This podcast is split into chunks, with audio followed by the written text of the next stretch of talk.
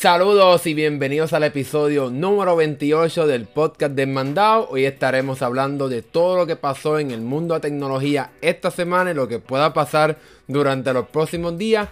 Y es que esta semana obviamente es el lanzamiento, la llegada final de los nuevos iPhone 12 y iPhone 12 Pro de Apple. Y en este episodio del podcast estaremos hablando un poco más en general y un poco ¿verdad? con más detalle más libremente de las diferencias entre el iPhone 12 y iPhone 12 Pro. Si estás pensando en comprarla, nosotros estaremos recibiendo hoy nuestras unidades, tanto el iPhone 12 como el iPhone 12 Pro. Y le estaremos haciendo reseña y mucho contenido a estos teléfonos. Así que sigue pendiente y sigue suscrito al canal para que no te pierdas ninguno de estos videos. Bueno, empecemos. El iPhone 12 y el iPhone 12 Pro realmente este año son muy muy similares comparado con el año pasado con el iPhone 11 y iPhone 11 Pro. Y esto se debe a que ahora el iPhone 11, 12 eh, y iPhone 12 Pro comparten la misma pantalla prácticamente. Ahora son los ambos teléfonos de 6.1 pulgadas con la pantalla OLED. Así que en ese sentido son prácticamente iguales estos teléfonos, a diferencia del año pasado cuando el iPhone 11 llegaba con una pantalla de 6.1 pulgadas con una resolución que ni siquiera llegaba a 1080p y ahora eh, y el iPhone 11 Pro el año pasado la pantalla era de 5.8 así que ahora el iPhone 12 Pro aumentó un poco y ahora está al mismo nivel en cuestión de tamaño de pantalla que el iPhone 11, que el iPhone 12 y ahora el iPhone 12 Pro también Apple también redujo los bordes de estos teléfonos para que sean un poco más pequeños, livianos y más menos gruesos comparado con los pasados modelos. Así que eso es un beneficio que tenemos ah, gracias a este nuevo diseño con los lados planos, ¿verdad? Que nos recuerda bastante a ese, ese, diseño, en mi opinión, perfecto del iPhone 4, el iPhone 5, etcétera. Ese diseño para mí que es el mejor. Y también Apple también eh, busca ¿verdad? emular el diseño del iPad Pro que vimos ya desde hace unos años atrás, desde el 2018, en el cual los bordes pues, son completamente planos. Así que Apple está unificando los diseños de su equipo. Incluso hay rumores de que supuestamente las próximas computadoras de Apple, como la iMac que está aquí, eh, pudiera, pudiera tener este diseño también plano, eh, con los lados planos a los lados, en vez de tener este diseño ¿verdad? que se va poniendo un poco más pequeño hacia la parte trasera de la computadora, sino que también tendría este diseño plano con la pantalla directamente hasta la esquina, con bordes redondeados como el iPad. Así que vamos a ver si ese es el futuro de Apple con respecto al diseño de sus próximos equipos tecnológicos, tanto teléfonos como computadora. Ahora bien, Obviamente, como suele pasar y como ha pasado durante otros años, la diferencia más grande entre el iPhone 12 y iPhone 12 Pro va a ser la diferencia en la cámara, ya que para empezar, por lo menos visualmente, el iPhone 12 Pro viene con tres cámaras, mientras que el iPhone 12 llega con dos otra vez. Sin embargo, este año Apple le dio otra nueva funcionalidad al iPhone 12 Pro, además de su cámara con, con zoom, ¿verdad? Con zoom óptico. Y es que ahora este sistema de cámara incluye un sensor LIDAR o LIDAR en inglés, que es un sensor láser que va a ayudar al enfoque para que pueda enfocar mucho más rápido de noche, ya que pues a través de un láser pues puede enfocar de noche porque no necesita la luz que tú y yo utilizamos y que las cámaras utilizan para capturar la imagen, sino que a través de un láser pues puede enfocar y medir la distancia que hay entre el sujeto que estás capturando y la cámara y entonces así lograr el enfoque y poder hacer enfoque mucho más rápido y mucho más estable y que no se mueva tanto la foto, ¿verdad? Para que salga una foto con bastante resolución aún de noche. Y eso le permite a Apple crear eh, fotos en modo portrait, en modo de retrato con el fondo borroso, aún en, modo de noche, algo que no podían hacer los pasados teléfonos de Apple, pero entonces esto no lo puede hacer el iPhone 12 regular, ya que no tiene ese sensor. Ahora bien, el iPhone 11, el iPhone, el iPhone 12 regular, perdón, sí puede hacer, sí puede hacer fotos de noche con sus cámaras, incluso ahora también con su cámara frontal y obviamente también el iPhone 12 Pro puede hacer eso. Otra diferencia de las cámaras es que eh, Apple añadió una cosa que a mí me, me paró los pelos realmente cuando estaba viendo la presentación porque fue sorprendente. Y es que ahora estos teléfonos pueden grabar en HDR, en HDR y utilizando el estándar de Dolby Vision. Y eso le va a permitir al teléfono capturar eh, video con mucha más iluminación, con muchos niveles de iluminación y de oh, niveles oscuros, de negro, para que sea una imagen mucho más eh, llamativa y con colores más brillantes y también permite capturar más colores gracias a este estándar y esto lo van a poder hacer ambos teléfonos, tanto el 12 como el 12 Pro. La única diferencia en mi opinión no es tan grande la diferencia, es que el iPhone 12 Pro va a poder hacerlo a 60 cuadros por segundo, mientras que el iPhone 12 solamente va a poder llegar hasta 30 cuadros por segundo. Pero ambos teléfonos pueden grabar en 4K regular, Así que eso, a menos que sea una persona que quiera crear este tipo de contenido en Dolby Vision y en HDR a 60 cuadros por segundo, que realmente pues creo yo que son unos, casos bien particulares y bien nicho, bien pequeños, yo creo que no vale la pena tanto esa, esa diferencia. Ahora bien, el iPhone 12 Pro también llega con una tecnología que no va a llegar ahora por ahora. La Apple dijo que va a estar llegando durante los próximos semanas, meses, etcétera. Eh, no he dicho una fecha exacta, vamos a ver si llega este año. Y es que estos teléfonos Pro de Apple van a tener un nuevo sistema de poder capturar eh, toda la información o bastante más información con la cámara. Y es el formato de Apple Pro RAW, o ¿verdad? poder capturar RAW, ¿verdad? el crudo, si podemos decirlo en español. Y eso te va a permitir poder editar mucho más la foto, ya que tienes toda esa información de la iluminación, la sombra, la información de la distancia, todo. Va a poder editar la foto con mucha más eh, flexibilidad, ya que tiene acceso a toda esa información que recopila el sensor de la imagen una vez eh, la captura en la foto. Obviamente eso no vamos a poder probarlo tan pronto lleguen el iPhone 12 Pro a nuestras manos, ya que es una función que Apple prometió que estará llegando en un futuro próximo. Vamos a ver si llega este año o si no, pues estará llegando el próximo año. Y por último, otra diferencia, además del diseño que hemos hablado de las cámaras específicamente, es que estos teléfonos, ¿verdad? Apple en mi opinión hizo otra vez las cosas mal en mi opinión, ya que eh, le dio al iPhone 12 regular en el precio inicial 64 GB. Yo creo que ya hora de pasar, dejar en, dejar en el pasado estos 64 GB y darle a todos los teléfonos de base 128, incluso también en la iPads. Ese es otro problema, ¿verdad? Que vamos a estar hablando un poco en el iPad Air, que pues eh, le da 64 GB, no 128 como suele hacer en el iPad Pro, que eso es otro, otro problema, ¿verdad? Que tenemos con el iPad Air, pero eso es en la próxima sección y que estaremos hablando del iPad Air. Pero entonces el iPhone 12 llega con 64 GB y el iPhone 12 Pro llega como base con 128 GB. Y yo considero, como estaba mencionando, que ya hora de que tengan 128, porque entonces estás grabando, quieres grabar, eh, Apple está promocionando estos teléfonos como cámaras sorprendentes que pueden grabar en HDR, en 4K, y entonces tiene 64 GB más todas las aplicaciones que tú necesitas tener en un teléfono, yo creo que ya hora, ¿verdad? De que tengamos 128 eh, como base en estos teléfonos de Apple. Pero nada, esas fueron mayormente las diferencias entre ambos teléfonos. Yo creo que este año las diferencias son bien mínimas y yo creo que la gran mayoría de las personas se puede conformar y estar mucho más que feliz con el iPhone 12 regular, al menos que realmente necesite o quiera esa cámara con zoom óptico para poder acercarte y te interese un poco más ¿verdad? este formato de Apple RAW para poder tener mucha más flexibilidad a la hora de editar o simplemente si quieres un teléfono con los lados en, en acero inoxidable, ¿verdad? en stainless steel que se ve si se ve mejor, pero nada. Eso ya es una decisión bastante personal de cada persona. Pero eh, por lo menos es mi opinión en el sentido de que ya yo creo que este año las diferencias son bastante mínimas. Ahora bien, eso estaremos hablando prontamente y es que llega el iPhone 12 Pro Max con, una, con unas, diferencias de cámara bastante diferentes, como por ejemplo el sensor va a ser más grande, tiene estabilización directamente en el sensor. Así que vamos a ver eh, una vez llegue este iPhone 12 Pro Max, ese es el que vamos a comprar por lo menos, también lo vamos a tener aquí en el canal.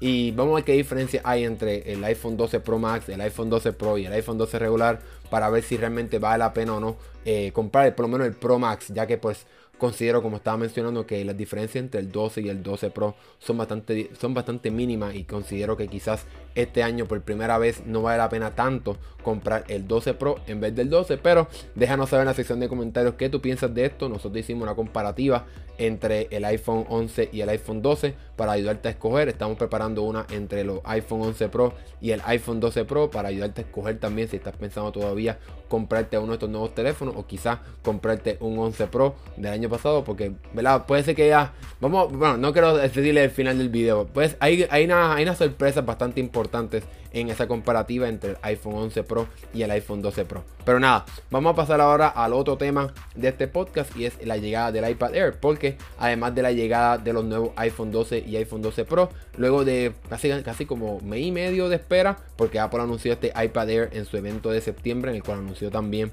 los Apple Watch. Pues entonces ahora finalmente es que tenemos la llegada del iPad Air, la nueva iPad Air de cuarta generación y esta tableta llega con algo bien sorprendente y es que bueno, con varias cosas sorprendentes. Y es que llega con un diseño totalmente nuevo que trata de emular, el, o prácticamente copiar, porque es muy idéntica al iPad Pro regular. Es verdad que es un poco más pequeña, la pantalla no llega a las 11 pulgadas, es 10.9, pero realmente esa diferencia es bastante mínima.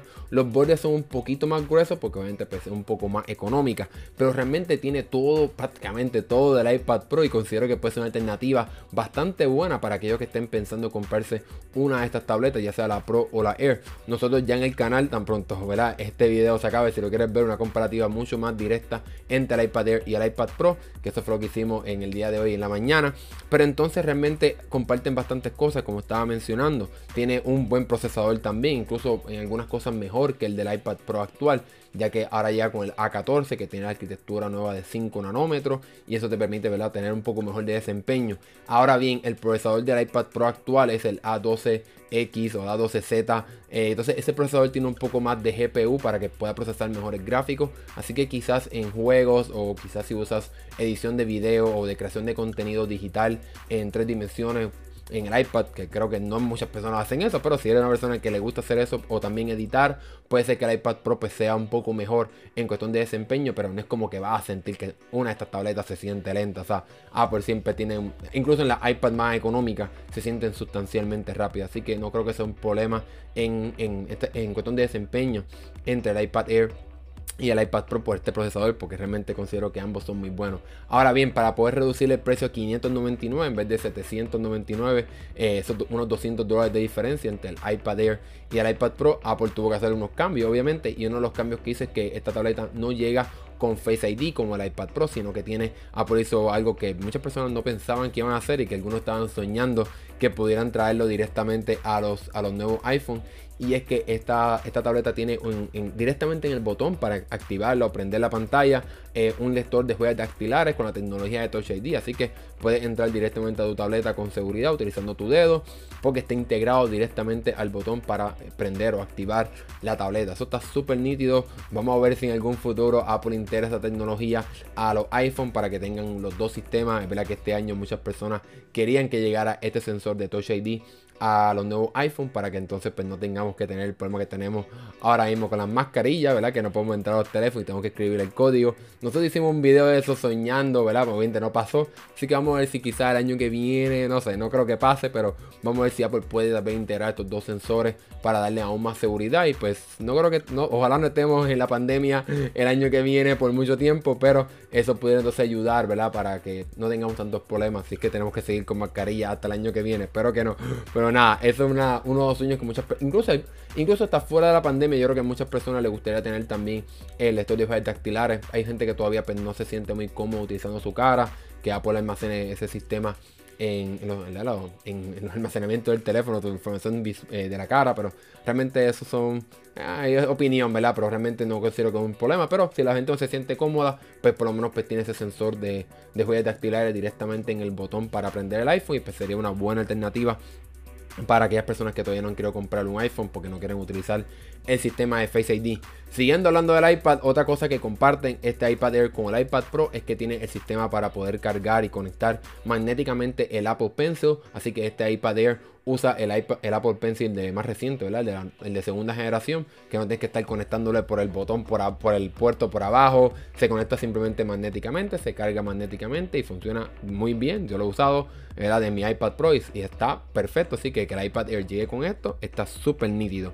Otra cosa que también Apple le dio al iPad Air es el puerto de USB tipo C. Así que ahora este iPad pues, puede ser un poco más versátil a la hora de utilizar el accesorio, ya que puedes conectar directamente almacenamiento, o, eh, otra, ¿cómo te puedo decir? Este, otros, otros dongles. Para poder conectar otros, otros otros conectores como HDMI o otras cosas que quieras conectar directamente a la tableta, lo vas a poder hacer con mucho más facilidad, ya que ahora tiene este, este, este conector de USB tipo C que es mucho más versátil que el pasado Lightning, que sí podía hacer esas cosas, pero realmente ahora pues puede usar cualquier tipo de accesorio que es mucho más accesible y quizás ya los tiene, porque tiene una computadora, tiene una MacBook o, tiene un, o tenía un teléfono o tiene un teléfono con Android que tiene este conector de tipo C y pues es mucho más fácil también a la hora de cargarlo, pues si tiene una computadora reciente de Apple, pues puede usar el mismo cargador sin ningún problema. Muchas personas querían que Apple trajera este conector de tipo C al iPhone, no lo hizo, no creo que lo veamos, vamos a ver qué pasa. Estoy pensando hacer unos videos de cómo puede ser quizás el futuro eh, de MagSafe para estos, eh, estos equipos, ¿verdad? para los iPhone. Así que vamos a ver qué pasa, pero por lo menos ahora este iPad Air viene con tipo C para que sea mucho más versátil ese tipo de conector. Como mencioné, si el diseño es de esquina a esquina y lo comparten entre el iPad Air y el iPad Pro, pero eh, el iPad Air no llega con la tecnología de ProMotion y es que entonces la pantalla del iPad Air no corre a 120 Hz, sino que solamente corre a 60 Hz. En mi, en mi, iPad me gusta utilizarlo bastante esa tecnología de ProMotion porque me la está espectacular.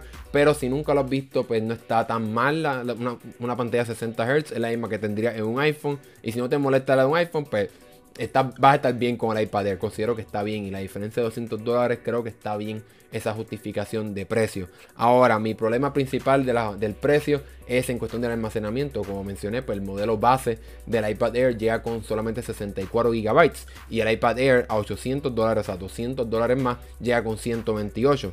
Así que yo considero que esa diferencia puede ser un poco molestosa porque entonces por un poco más te puedes llevar 128 GB y una tableta quizá un poco mejor con Face ID, la pantalla 120 Hz, pero si no almacenas muchas cosas en tu iPad y puedes vivir con 64 GB y no juegas, quizás no tienes muchos juegos que ocupan mucho espacio, pues yo considero que es una buena alternativa este iPad Air.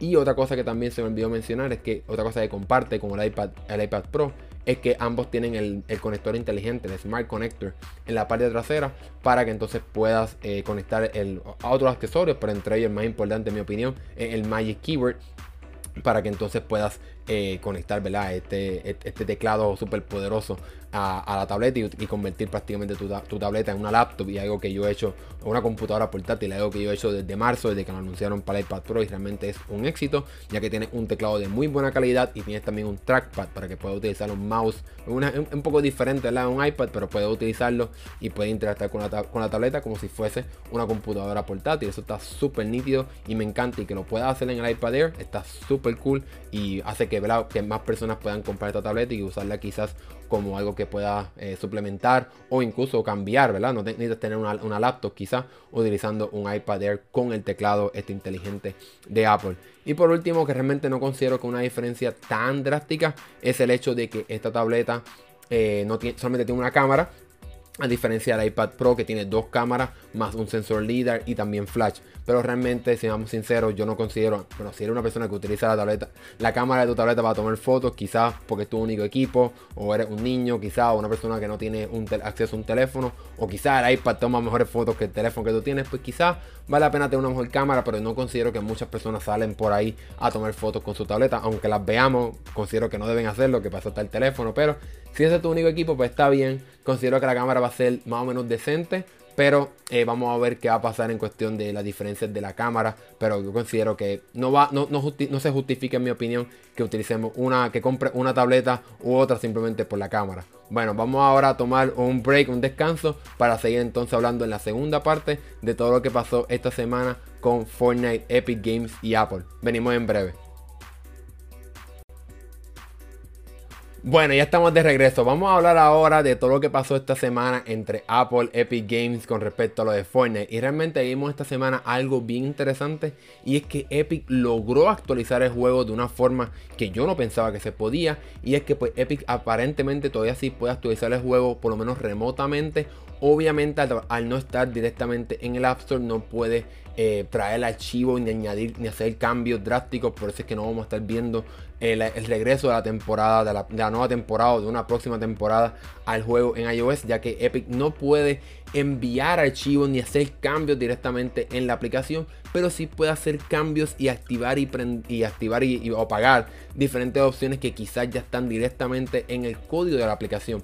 Y ellos lograron activar la función de poder de que los usuarios puedan recibir experiencia o ganar experiencia en el juego en iOS, que algo que pues, no se podía hacer y ahora se puede hacer. También añadieron otra cosa y es que pudieron activar la sección de torneos. Obviamente por ahora no hay ningún torneo activado, pero quizás sin añadir archivos puedan quizás activar los torneos para las personas que quizás todavía están jugando en iOS en el teléfono o en una tableta para que las personas que juegan competitivamente y que todavía tienen el juego pues puedan tener acceso a Fortnite y puedan quizás competir y poder seguir, ¿verdad? Haciendo, ¿verdad? Participando en estos torneos, quizás hasta ganar dinero. Epic pudiera hacer algún torneo para que estas personas generen dinero a través de, de estos torneos, por lo menos para las personas de iOS, de Fortnite móvil.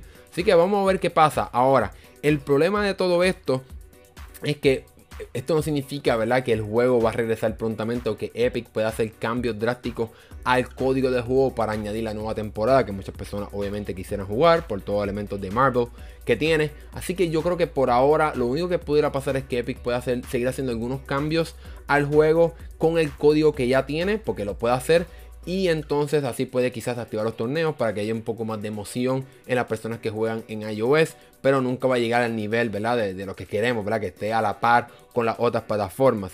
Ahora bien, otra cosa interesante es que Epic al hacer estos cambios al juego está demostrando que está gastando dinero, ¿verdad? Porque tiene que utilizar ingenieros que están trabajando en un juego que ya no se está que no se puede descargar del App Store, que realmente no va a estar generando tanto ingresos y como que era Epic está gastando recursos para la de ingenieros para traerlos directamente a, Fortnite móvil y entonces eh, eh, eh, para iOS y entonces habilitar ciertas funciones dentro del juego. Eso está un poco interesante porque demuestra que quizás Epic, aunque ha estado bastante en silencio y no ha dicho casi nada ni ha pedido ninguna disculpa, pudiera entonces demostrar que sí están interesados en mantener con vida el juego de Fortnite móvil en iOS con todo, ¿verdad? con estas funciones que le han dado o estos nuevos cambios que le han hecho al código del juego. Ahora, otra noticia que pasó esta semana es que Apple acusó de ladrón a Epic Games de que se está robando dinero a Apple. Y esto se debe a que Epic, obviamente, cuando añadió el sistema de pago eh, externo que excluía a Apple, pues entonces este sistema de pago que todavía está en el juego, porque el juego, pues, al ser baneado, ser sacado del App Store, pues no cambió ese código, ¿verdad? ese pago externo. Así que todavía el juego tiene ese método de pago externo, el cual evade el 30% de, las compras que, tienes que hacer cuando haces una compra en, un equipo de Apple. Ese Apple cobra un 30% en algunas compras, no en todas, pero entonces obviamente las compras de juegos, de cosas digitales, pues entonces ahí como quiera pues se queda con ese 30%. Y Apple asegura que Epic es un ladrón porque se está robando ese 30% que le tocaría a Apple por cada compra y eso lo va a seguir haciendo por un tiempo ilimitado hasta que se resuelva esto o no sé qué pase porque mientras, mientras el juego pueda estar siendo vivo en los equipos de las personas la gente lo puede instalar por otras alternativas pues la gente va a poder seguir haciendo compras que no van a entrar a, recibir ese 30% de parte de Apple, sino que entran directamente sin ningún cargo a los bolsillos o las cuentas de Epic. Y es por esa razón es que Apple está eh, sometiendo un nuevo recurso legal para hacer, no sé, no, no dijeron exactamente qué va a pasar, si le ordenarían a la corte que Epic detenga este proceso. No sabemos cómo lo pudieran detener. Tendrían que quizás apagar esa funcionalidad de alguna forma con, o con lo que hicieron ahora de activar unas funciones dentro del juego para hacer eso. O quizás eh, bloqueen el juego. Hay especulación, pero no creo que se pueda. Que incluso que bloqueen el juego, que las personas no puedan acceder al juego eh, en los equipos que ya lo tienen instalado. Sería nefasto eso para la comunidad o la poca gente que queda en la comunidad porque le bloquearían el juego.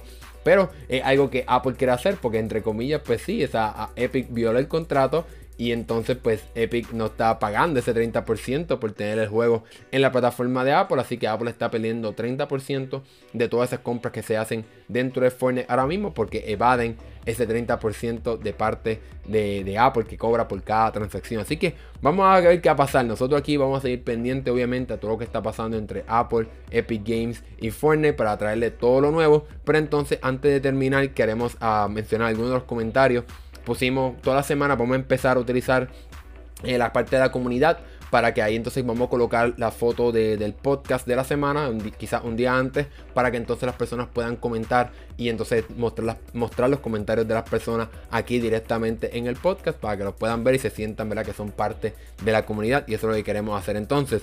Varias personas obviamente comentaron, por ejemplo Abel González mencionó que si creo que Fortnite estará para la temporada 5 en iOS, el Amir eh, me preguntó, ¿crees que la pelea entre Apple y Epic Games se solucione pronto? Y si es así, ¿cuándo pudiéramos darle la bienvenida a la nueva temporada en iOS? Y siguiendo la misma línea, Diego Bautista mencionó, ¿crees que regrese Fortnite antes de tiempo? Y Lalo Campos mencionó, Fortnite, quiero saber, please, ¿cuándo regresa?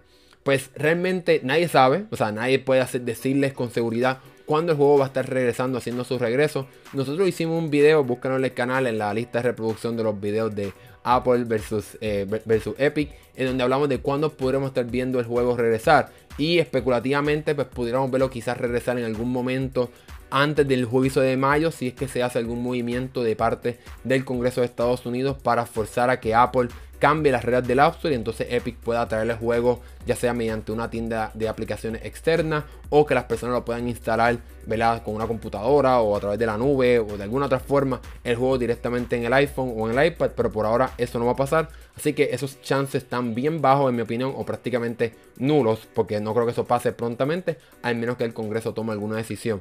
Entonces pudiera volver después del juicio, pero en mi opinión eso no creo que pase tampoco. O bueno, hay dos opciones eh, porque para mí yo pienso que Epic va a perder, porque eso es lo que ha mencionado la jueza múltiples veces, y porque Epic fue el que hizo todo esto, Epic fue la que se provocó este problema al añadir este sistema de pago externo. Así que yo creo bastante, yo estoy bastante seguro que Epic va a perder en el próximo juicio, y entonces la pregunta a contestar es, si luego de perder en este juicio Epic cede y acepta traer el juego con el sistema de pago de Apple, o si ellos se deciden a no traer el juego porque no quieren seguir apoyando, entre comillas, la, compañía monopolista como ellos consideran que es Apple.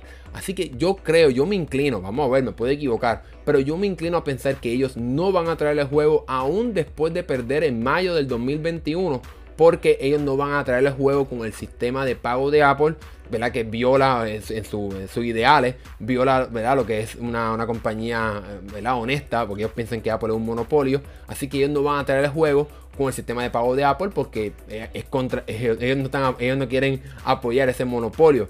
Quizá Epic puede ceder, pero no creo que Epic ceda y entonces no creo que el juego venga, que el juego regrese. Yo no creo que el juego regrese en un buen tiempo, incluso después del juicio. Me puede equivocar, pero yo creo que no va a regresar porque Epic no quiere apoyar el monopolio, entre comillas, de Apple. Entonces, eh, otro comentario que tenemos aquí es de Sebastián Sánchez Gómez que pregunta, ahora mismo hay una forma de actualizar Fortnite en iOS. Bueno, eh, Epic logró actualizar el juego, pero realmente lo que hizo fue hacer unos cambios internos dentro del juego y cambiar cosas que ya están en el código. Por esa razón eh, vimos los cambios que pasaron, las nuevas cosas que se añadieron, pero realmente no pueden traer cambios tan drásticos al juego porque no pueden enviar archivos ni hacer cambios en los archivos del juego y por eso entonces no veríamos una actualización con la nueva temporada, nuevos skins y etcétera porque no, están esos archivos en el juego, no están esa, esa data del juego, esas cosas nuevas que queremos ver, no estarían dentro del juego. Así que por el momento no hay una forma de actualizar el juego y de traer las cosas nuevas de la próxima temporada o de esta temporada o cuando sea que se pueda, porque realmente Epic no tiene una forma de enviar más archivos al juego, solamente puede trabajar con lo que tiene ya en la aplicación, ¿verdad? Con la pasada temporada. Entonces, eh, Brian Solis Morales pregunta: Me gustaría saber si en dado que regrese Fortnite iOS, ya que me aburrí de la misma temporada. Pues una vez más, como mencioné al principio, no creo que veamos un regreso pronto. Va a seguir jugando en la temporada actual por mucho tiempo porque no creo que Epic ceda. Podemos especular que quizá en la próxima temporada Epic se cansa y trae el juego con el sistema de Apple. Pero yo estoy seguro que eso no es lo va a pasar porque eso no es lo que ha dicho la compañía en múltiples ocasiones, ya que a ellos no les interesa traer el juego de regreso con el sistema de pago de Apple. Así que vamos a ver qué pasa. Gracias por los comentarios. La semana que viene, si tenemos mucho contenido de que hablar, pues tendremos un podcast y estaremos publicando la foto. Para poder pedir sus comentarios para el próximo episodio del podcast. Así que sigan sintonizados. Mi nombre es Hernán Rosario y si les gustó este episodio del podcast, denle like, suscríbanse si no se han suscrito, compártanlo con sus amigos para que vean lo que estamos haciendo en este canal. nos eh, vemos en la próxima. Hasta la próxima.